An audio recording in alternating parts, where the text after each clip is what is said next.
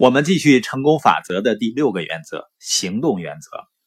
昨天我看到一句话：“知行合一，方为知。”当然，发这句话的书友呢，他并不是说告诉人们行动很重要，他是说呢，他觉得他无法行动起来，所以呢，也不参加线下交流了。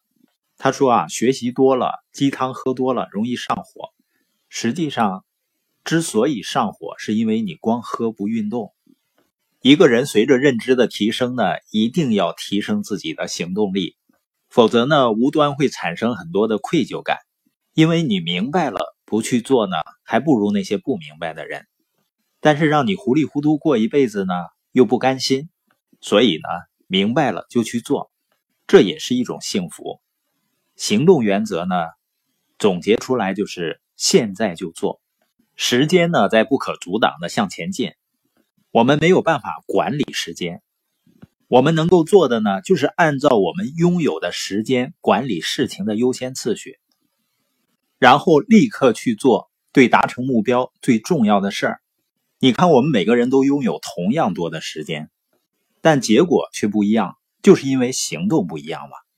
我听一盘 CD 呢，一个企业家说啊，我们之所以失败，不是我们不知道该做什么，该怎么做。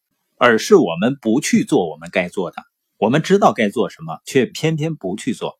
所以呢，要说成功啊，很简单，就是去做达成目标该做的事情。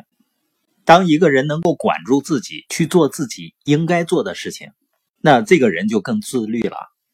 而只有自律才能够自由。你看，什么是奴隶呢？就是只有别人看着、管着、强迫着，他才会去做事情。如果他习惯了别人管着才能做事情呢？假如有一天你跟他说你自由了，你可以自己管理自己了，他发现呢他管不住自己，所以呢他还会去找一个主人说你来管我吧。一个人只有管理自己，能够去做该做的事情，他未来才会有资格去做自己喜欢做的事儿，才有资格成为孩子或者伙伴的榜样。昨天我在家里做平板支撑，撑不住了，休息的时候。我的孩子小小贝儿说啊，他才四岁多啊。他说你应该能坚持啊，爸爸，你生意都坚持了，减肥也应该能坚持啊。当然了，我并不胖，我只是减脂。但是小小贝儿的话呢，真正让我意识到了，我们每一个父母做到的或者没做到的事情，会对孩子有多么大的影响。所以现在就去做吧，把行动变成你生活的一部分。